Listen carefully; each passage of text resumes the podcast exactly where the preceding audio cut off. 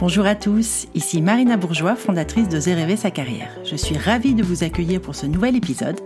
Comme vous le savez, le podcast Oser rêver sa carrière, ce sont notamment des interviews d'hommes et de femmes au parcours de vie inspirant et qui, je l'espère, vous plairont et vous aideront dans vos questionnements de vie et de carrière.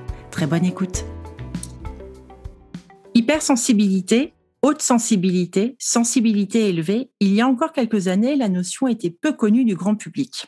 Beaucoup ignoraient qu'il faisait partie de ces êtres à la sensibilité exacerbée, tels, rappelez-vous, Isabelle Carré dans Les émotifs anonymes, c'était en 2010. Et pourtant, selon Hélène Aron, chercheuse américaine en psychologie spécialiste du sujet, une personne sur cinq naît avec une sensibilité exacerbée.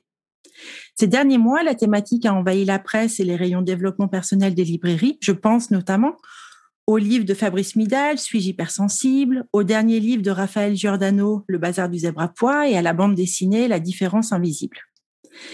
L'hypersensibilité s'aborde aujourd'hui sous le prisme de la carrière et fait son entrée en entreprise et plus largement dans le monde du travail.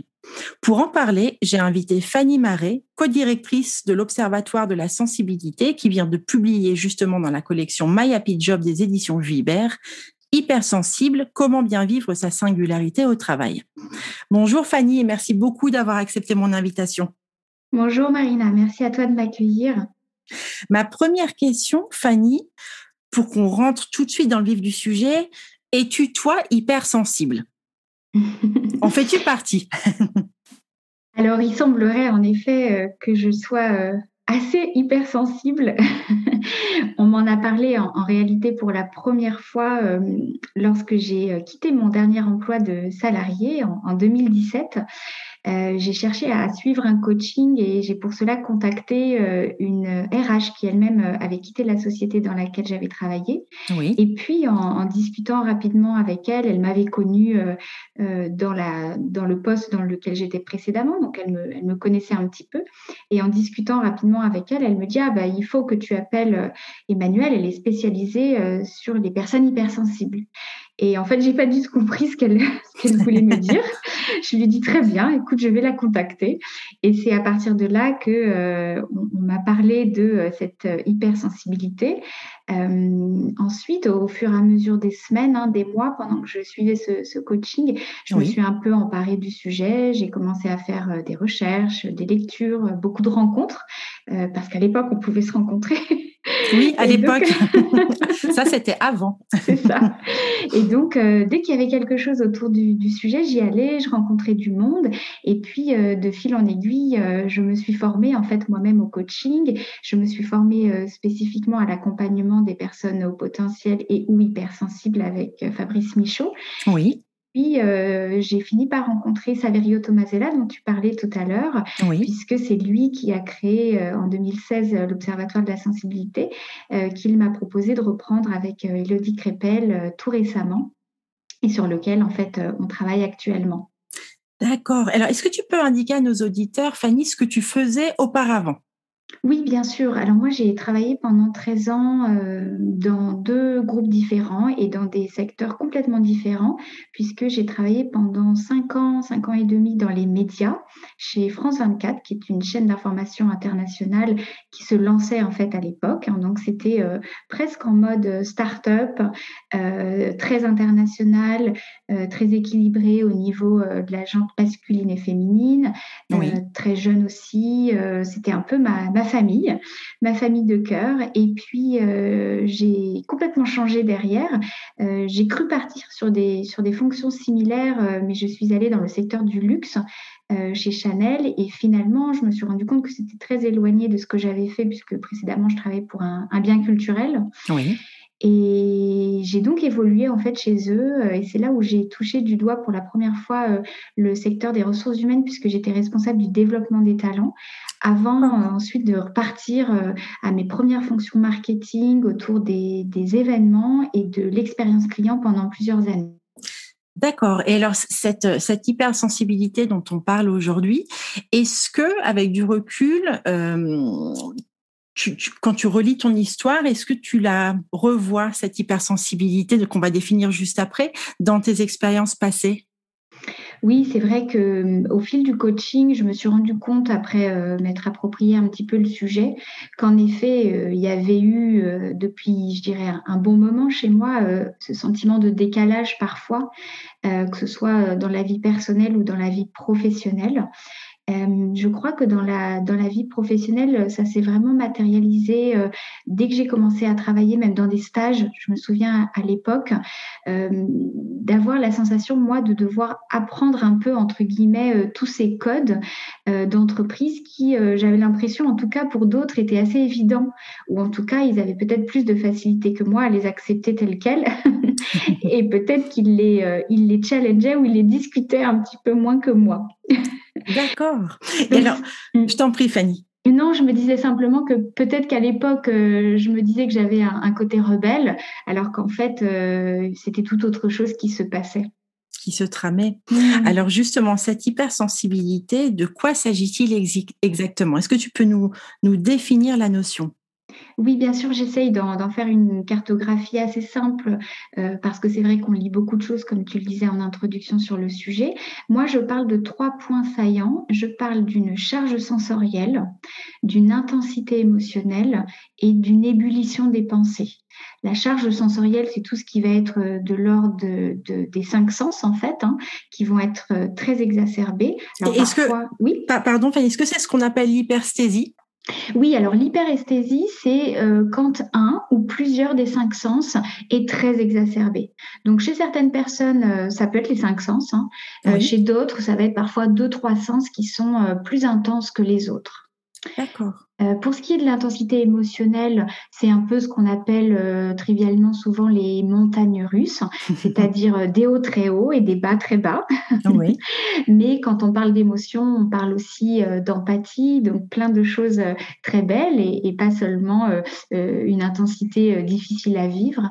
Et puis l'ébullition des pensées, je pense qu'elle est due aussi au fait que les personnes hypersensibles ou hautement sensibles sont très stimulées alors à la fois en externe, euh, comme on disait, via les sens et en interne, ce qui fait que les pensées peuvent euh, boucler parfois euh, très rapidement et qu'il est souvent nécessaire de décortiquer un peu tout ce qui s'y passe.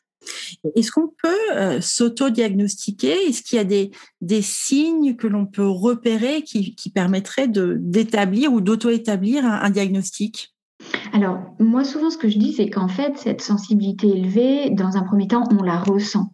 Euh, c'est un peu ce que je disais tout à l'heure quand je disais euh, que je me sentais en décalage. Sauf qu'à l'époque, on ne parlait pas du tout de ce sujet. Euh, donc, moi, je me demandais simplement pourquoi je ressentais ou je vivais les choses différemment. Après, euh, les indicateurs qu'on peut avoir, c'est quand on discute finalement avec d'autres personnes, avec des collègues, avec des amis, où on se rend compte que euh, peut-être certaines, euh, certains événements les impactent moins que nous, ou en tout cas d'une façon différente, que peut-être ils arrivent plus facilement à rebondir, que pour nous, ça peut prendre plus de temps de digérer, entre guillemets, certains, certaines émotions, par exemple. Ensuite, la question du, du diagnostic. Alors, euh, je rappelle tout simplement que, l'hypersensibilité n'est pas une pathologie. Hein.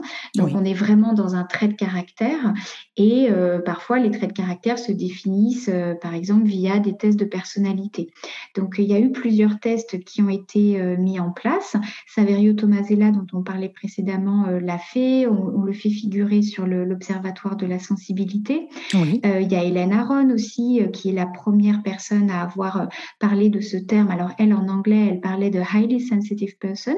Mhm. Euh, c'est de là que vient la traduction d'hypersensible, qui est aujourd'hui un peu questionnée parfois parce que dans le préfixe hyper, on peut entendre quelque chose de négatif. Oui, tout à fait. C'est pour ça qu'on essaye aujourd'hui de parler de sensibilité élevée ou de haute sensibilité. Oui. Et, euh, donc Hélène Aron avait fait euh, son propre questionnaire à l'époque. Et c'est vrai qu'aujourd'hui, c'est parfois ce qui peut poser problème à, euh, je dirais, des esprits plus cartésiens, puisqu'ils vont nous objecter que finalement, c'est une auto-validation et qu'il n'y a rien d'objectif là-dedans. Alors bien sûr, hein, on est dans, dans le champ, disons, de la psyché humaine, hein, de l'émotion émotions. donc, c'est en effet des choses qu'il est difficile de matérialiser rationnellement versus, par exemple, le test de QI qui permet de définir un haut potentiel. Et là encore, on pourrait le, discuter. Mais c'est vrai qu'aujourd'hui, parfois, le, champ de l'hypersensibilité est un petit peu attaqué parce que de plus en plus de personnes en parlent et, et en même temps, c'est un sujet qui n'a qui a très peu été abordé jusqu'à maintenant, qui n'est pas abordé par exemple dans les formations de psychologues. Oui. Donc euh, voilà, le sujet parfois euh, souffre un peu de euh, son succès à l'heure actuelle, mais on peut déjà savoir que l'on ressent des choses très fortement, et puis peut-être commencer à passer quelques tests, commencer à lire des livres aussi euh, autour du sujet, autour du sujet, pardon, sans qu'il y ait euh, d'effet Barnum, c'est-à-dire euh, une confirmation de tout ce qu'on lit a l'air de nous parler. Il y a même quelqu'un l'autre jour qui m'a comparé cela à l'horoscope. Alors, ah oui.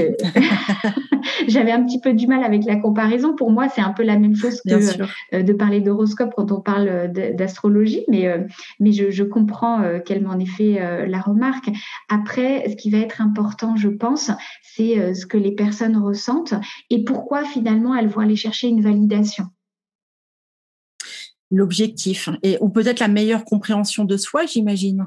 Oui, il y a de cela. Et puis parfois, tout simplement, le besoin de se, dire de façon triviale qu'on n'est pas zinzin, parce que justement, comme on ressent les choses différemment, parfois le sentiment de décalage peut faire souffrir.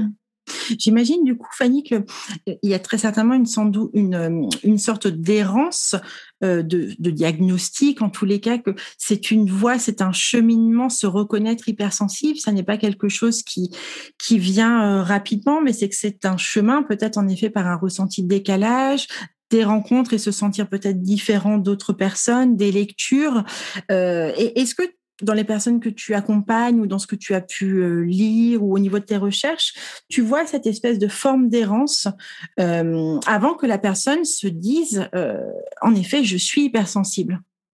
Oui, ce que je constate le plus aujourd'hui, c'est que par rapport à ce que je disais précédemment, au fait que les psychologues n'abordent pas toujours cette spécificité, ou en tout cas ne la reconnaissent pas telle qu'elle, même si aujourd'hui ça change encore beaucoup, eh bien, on retrouve en fait euh, des clients clientes qui euh, ne trouvent pas satisfaction auprès d'un psychologue et viennent du coup euh, taper à la porte des coachs.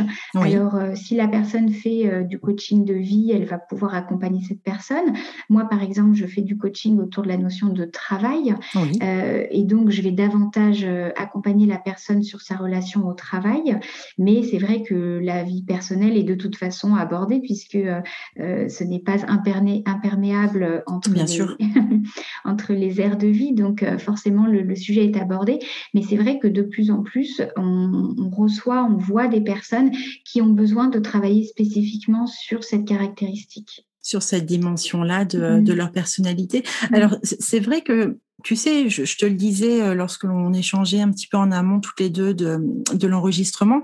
Nous, on, a Aude dans notre équipe qui, euh, travaille sur le sujet. Alors, Aude travaille aussi sur une notion que tu viens d'aborder, la question du haut potentiel. Euh, comment on pourrait différencier la notion d'hypersensibilité de haut potentiel et est-ce que il y a de grosses différences? Et surtout, est-ce que l'un et l'autre sont liés? Alors, on a coutume de dire, euh, pour euh, clarifier les choses, que les hauts potentiels sont dans leur grande majorité des personnes hypersensibles. D'ailleurs, souvent, c'est ce qui va peut-être les faire souffrir et qui font qu'elles vont euh, commencer à s'interroger sur certains sujets. Maintenant, il y a aussi des hauts potentiels qui, parce que justement, ils ont trop souffert de cette hypersensibilité, ont complètement mis sous le tapis l'aspect peut-être émotionnel ou sensoriel de leur personnalité. Euh, en revanche, euh, tous les hypersensibles ne sont pas au potentiel. Euh, si on regarde les pourcentages qui sont établis, alors avec le test VICE pour les hauts potentiels, on a à peu près 2,5-3% de la population, en tout cas parmi les personnes qui passent le test. Hein. Et puis au niveau des hypersensibles, les dernières études d'Hélène Aron, des équipes d'Hélène Aron, parlent de 31% de la population mondiale. Donc on voit que de toute façon, on n'est ah pas sur les mêmes pourcentages euh, je crois que peut-être euh, une des caractéristiques qui différencie souvent euh, les deux types de, de personnalités du côté du haut potentiel, c'est vraiment la vitesse de traitement qui va être très rapide et qui fait que des connexions vont se faire à un rythme très soutenu.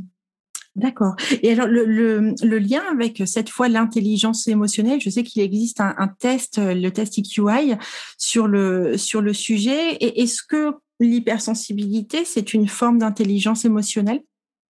C'est une très bonne question. Euh, on en parle euh, en effet comme de deux sujets distincts la plupart du temps. Euh, moi-même, je me suis formée sur l'outil EQI dont tu parles, que je trouve très intéressant dans le monde du travail. Et en fait, il est vrai que des personnes hypersensibles peuvent ne pas avoir cette intelligence émotionnelle qui sera très développée parce que justement, elles n'ont pas appris à reconnaître et à accueillir leur hypersensibilité. dans l'intelligence émotionnelle, et notamment dans ce test euh, il y a euh, une première grande échelle qui est vraiment euh, la perception de soi en fait. Hein.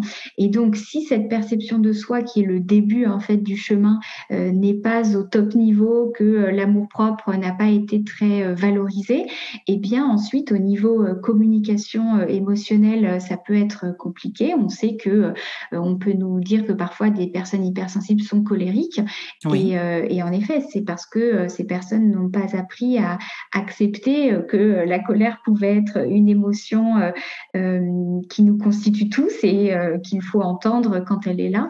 Donc finalement, pour venir développer cette intelligence émotionnelle, il va d'abord falloir se reconnaître à ce niveau-là pour ensuite en faire une force dans les interactions avec autrui, dans la gestion du stress et dans la prise de décision.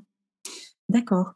Donc finalement, il y a un côté pile et un côté face de la, même pièce dans cette histoire d'hypersensibilité parce que l'intensité émotionnelle du coup est, importante aussi bien dans les émotions classées classiquement euh, mmh positives et, les moins bonnes.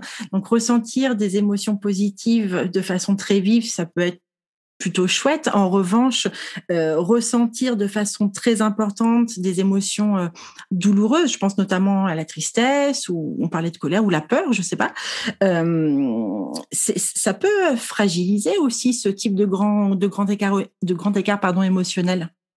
Oui, tu as complètement raison. L'un ne va pas sans l'autre. Et en effet, euh, ce qu'on essaye de faire, euh, ou en tout cas, euh, ce qu'on essaye de promouvoir, c'est que finalement, le côté, alors pile, disons, le côté positif est trop peu mis en avant.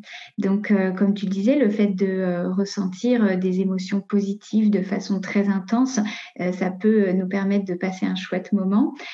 En, revanche, en effet, le fait d'être du côté face parfois et euh, d'être euh, à l'ombre euh, dans un moment de deuil, par exemple, ou de difficultés personnelles ou professionnelles, ça peut prendre du temps dans la guérison. Donc c'est vrai que les deux vont ensemble, mais on parle malheureusement plus souvent du côté face. Oui. Et, est-ce que est-ce qu'il y a une dans ce que tu as pu voir à travers ton expérience et ton travail, est-ce qu'il y a une espèce de de présomption de fragilité de l'hypersensible Est-ce qu'on se dit parce que tu sais, je citais en introduction le, le film, alors qui est, lui-même mm. caricatural, hein, les émotifs anonymes d'Isabelle Carré, mais euh, quand on aborde la notion d'hypersensibilité, euh, le côté hyper, donc le côté exacerbé, en effet, a quelque chose, je dirais pas de péjoratif, mais de peut-être un peu limitant ou diminuant. Euh, est-ce que, est-ce que les hypersensibles, de façon générale, se, ont l'impression d'être perçus ou regardés comme des personnes plus fragiles ou plus euh, en proie au tumulte que d'autres? Est-ce qu'il y a un regard ou voire un jugement sur euh, sur cette ce, trait de personnalité? Je vais faire le lien en fait avec ta question précédente. Tu sais, quand tu parlais des émotions qui sont soi-disant euh, négatives, oui. Euh, je pense que tu seras d'accord avec moi qu'au final, euh, les émotions ne sont ni positives ni négatives. Bien sûr, on est d'accord. Sont toutes des indicateurs en fait hein, de ce qui est en train de se passer pour nous. Et je pense qu'en fait, toute la réponse réside là-dedans. C'est-à-dire que la société au sens large reconnaît des émotions comme positives et négatives. Et donc, quand par exemple, il y y a de la tristesse, on va trouver ça étrange qu'une personne reste triste pendant longtemps ou qu'elle puisse partager sa tristesse au travail, par exemple, parce qu'on a l'impression que c'est la vie personnelle qui arrive dans l'entreprise. En fait, si on reconnaît les émotions pour ce qu'elles sont, c'est-à-dire encore une fois des indicateurs de ce qui se passe en nous et souvent des indicateurs de besoins non respectés, on voit les choses de façon complètement différente. Et donc, je pense qu'il y a derrière ça un procès fait aux émotions. Oui. Dans le titre du livre, du livre, du film, pardon, dont tu parlais avec Isabelle Carré, Les émotifs anonymes, je l'ai, je l'ai regardé et je t'avoue que quand je l'ai regardé, je, moi, je, je me suis pas du tout tu reconnue. Oui. on était vraiment dans la caricature, disons-le clairement. Alors après, c'est intéressant juste pour les, les jeux d'acteurs, hein, de toute façon. Il y avait des choses qui, qui pouvaient quand même euh, toucher euh, les, téléspectateurs, mais c'est vrai que cette idée de d'être fragile ou de pleurer, par exemple, c'est aussi une remarque qui est souvent faite. Euh, c'est euh, Maurice Barthélémy qui en parle euh, dans son livre, ou en tout cas dans les interviews qu'il a données euh, autour du, du livre qu'il a sorti, Fort comme un hypersensible. Il disait moi, moi, je pleure jamais. Donc, il y a une, voilà, il y a comme un mythe autour du, du fait de pleurer. Après, après ça ne veut pas dire que certaines personnes hautement sensibles n'ont pas des, des facilités entre guillemets à laisser sortir les émotions parce que finalement, quand on pleure, qu'est-ce qu'on fait? C'est qu'on laisse sortir l'émotion et en fait, il y a un côté, oui, il y a un côté euh, guérisseur et il y a un côté euh, salvateur hein, dans le fait de, pleurer. C'est simplement que la société euh, ne le voit pas comme une norme encore acceptable aujourd'hui. Et est-ce que du coup, euh, alors moi j'adhère tout à fait euh, à tes propos et, aux classifications limitantes qui sont et au jugement de certaines émotions. On le voit notamment avec les enfants hein, où certains adultes ont le réflexe de leur dire arrête de pleurer alors que bon, bah, ils mmh. pleurent, ils pleurent et c'est libératoire et ça fait du bien.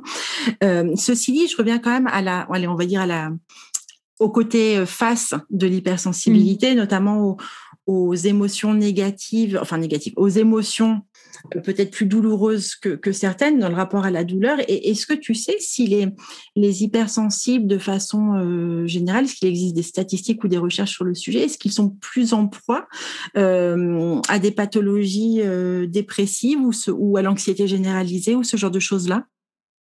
Alors, pas forcément, c'est-à-dire que à partir du moment où la pathologie rentre en jeu, euh, je dirais qu'elle n'a pas forcément à voir avec euh, une caractéristique euh, de personnalité.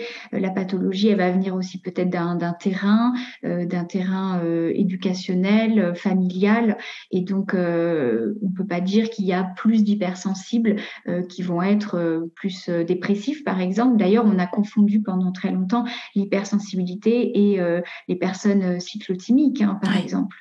Donc, donc c'est aussi euh, euh, une des images euh, qui est qui, qui, a été colporté pendant, pendant quelques temps, qui fait qu'aujourd'hui, on, a l'impression que c'est un problème, en effet, euh, de ressentir des choses euh, très fortement, mais il n'y a pas forcément de lien avec ça.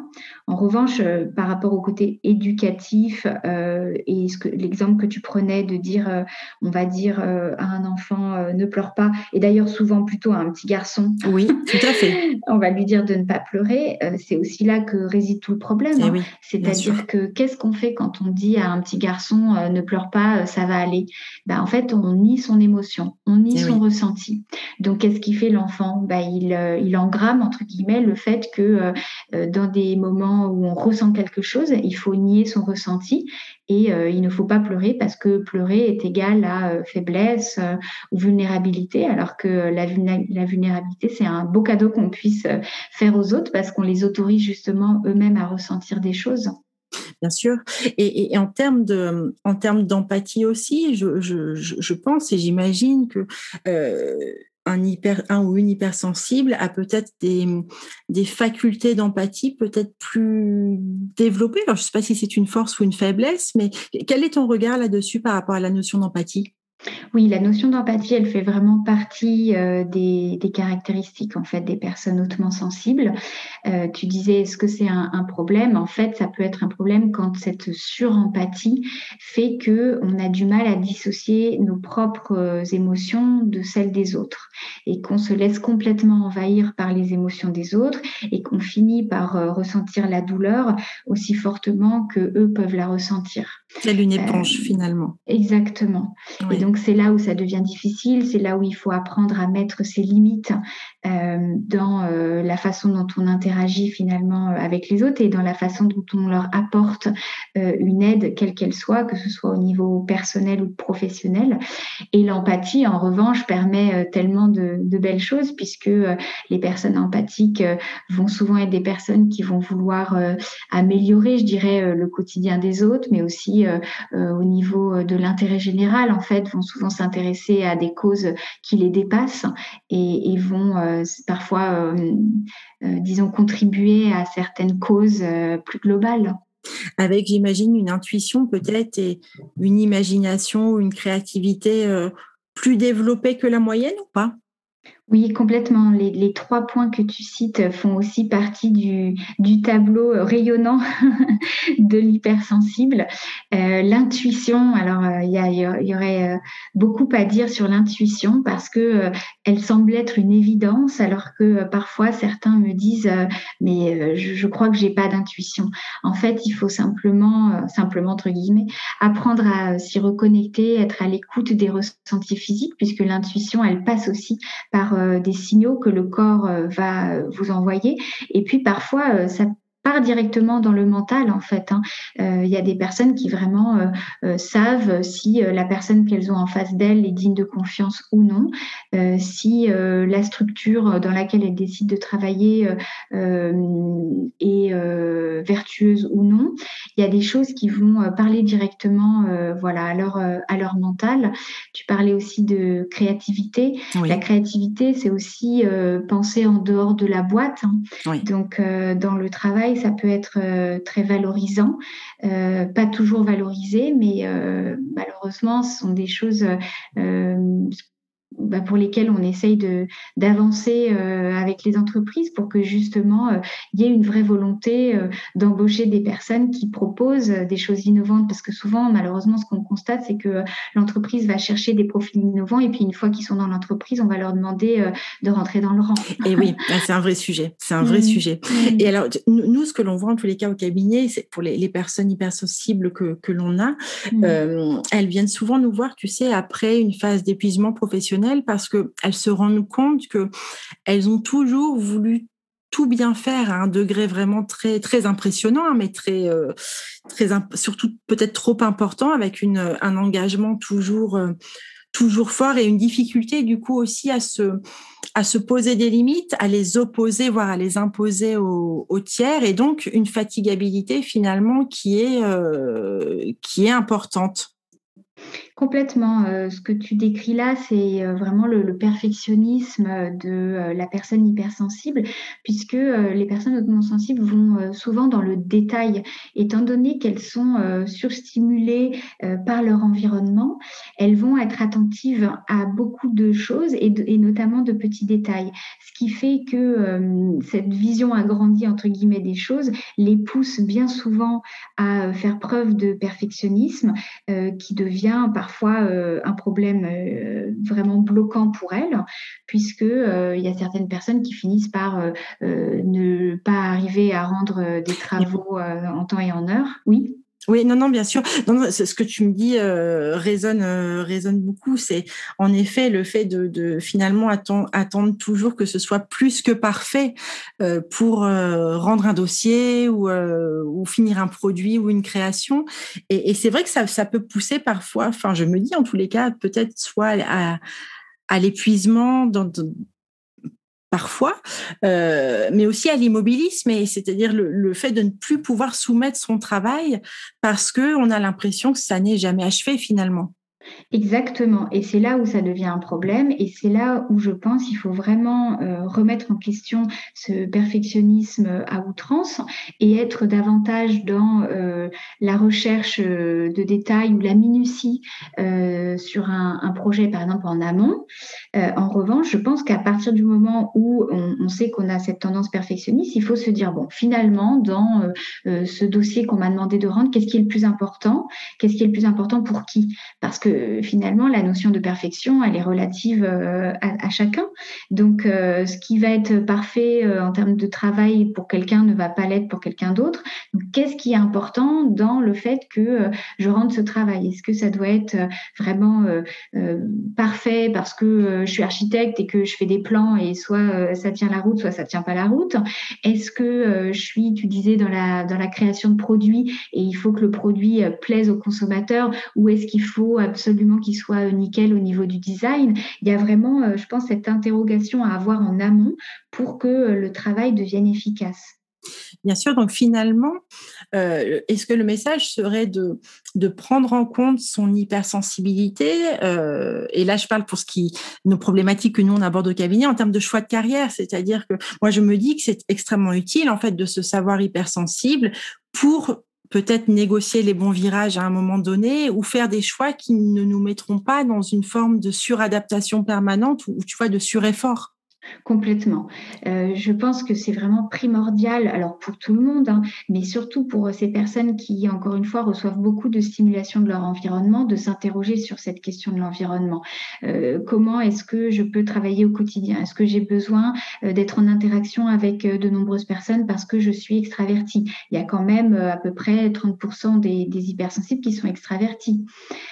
est-ce qu'au contraire, j'ai besoin d'être au calme? Est-ce qu'en fait, j'adore travailler seule? euh, est-ce que euh, je suis OK avec le fait d'avoir euh, une heure de trajet le matin si j'habite à Paris et je prends un métro bruyant et nauséabond Est-ce que, j'espère que personne de, la RATP ne m'écoute. oh, ils seront peut-être d'accord avec toi aussi, tu sais. euh, ouais, la question de, de l'environnement, elle est cruciale. Euh, ça va aussi avoir un impact sur les relations que je vais entretenir. Tu disais précédemment le fait de pas toujours euh, savoir dire non. Euh, donc, euh, comment est-ce que je travaille sur moi pour euh, apprendre justement au fur et à mesure à dire non? Parce que dans le monde de l'entreprise, on sait qu'on peut nous en demander beaucoup. Donc, si on, on attend des managers qu'ils mettent eux-mêmes les limites pour nous, ça n'arrivera jamais. Et, justement, tu, tu indiquais tout à l'heure que la notion, et, ça, je trouve ça vraiment très très bien, arrive en entreprise. Euh, quel est l'accueil de la notion dans les entreprises? Est-ce que c'est compliqué de d'aller vers les RH ou, euh, ou je sais pas les, les Comex ou autres et, et de parler de ces notions-là, ou est-ce que finalement il y a une hospitalité? Il y a de plus en plus d'intérêt. Euh, là où je suis surprise, c'est qu'en fait, ce sont souvent les grands groupes euh, qui sont intéressés par le sujet. Euh, peut-être aussi parce que dans les plus petites structures, l'hypersensibilité est mieux entendue, puisqu'il y a peut-être moins de hiérarchie très verticale. Donc, ceci peut expliquer cela. Euh, mais c'est vrai que dans les grands groupes, il y a de plus en plus d'intérêt quant au sujet parce que aussi les salariés, pardon, prennent un, ça, ma voix s'éraille à ce moment-là, c'est un signe. c'est un signe. voilà. Parce que peut-être aussi les salariés euh, prennent plus la parole sur le sujet. Donc moi, je trouve que c'est la vertu euh, de la tendance actuelle qui est de parler de plus en plus d'hypersensibilité, c'est que euh, des personnes osent dire qu'elles ont besoin d'un immense calme pour pouvoir travailler. Je crois aussi que la crise sanitaire a joué dans ce sens-là avec eh le télétravail. Bien sûr, c'est ce que j'allais te, te, dire, Fanny. C'est vrai que là, enfin, dans le, portrait robot, on va dire que, que tu nous adressais tout à l'heure de l'hypersensible, je me dis que le télétravail est une véritable aubaine. Alors surtout pour les hypersensibles introvertis, qui représentent à peu près 30% euh, des personnes hautement sensibles. Euh, alors je disais tout à l'heure 30% d'extravertis, alors on va me dire ils sont les 30 derniers, les 30% euh, restants? Sont, des personnes en fait qu'on dit ambivertis, c'est-à-dire qui vont avoir besoin de calme par exemple pour travailler et qui en revanche quand elles vont aller recharger leur énergie vont le faire en se socialisant, en allant au restaurant quand c'est possible et en voyant des amis ou des collègues. Voilà. Et donc, pour les personnes introverties, le télétravail, oui, je pense que ça a été un petit peu l'âge d'or. Hein, vu tout ce que je vois au niveau des, des témoignages clients, il y a eu une facilité à travailler de chez soi. Alors, bien sûr, dans, dans, dans diverses situations, il y, y, a des personnes qui ont eu des enfants à la maison, c'était bien sûr beaucoup plus compliqué. Bien sûr. les personnes qui avaient des petites surfaces, c'était beaucoup plus compliqué aussi. Mais globalement, le fait de ne pas être en interaction permanente euh, et physique avec euh, l'équipe euh, avec laquelle il travaille, il y avait quand même un soulagement parce que on peut aussi se concentrer plus facilement sur son travail sans être interrompu trop souvent. Bien sûr, bien sûr.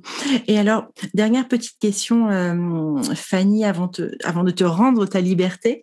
Euh, c'est un petit trésor finalement, l'hypersensibilité. Comment on peut cultiver ce, petit trésor?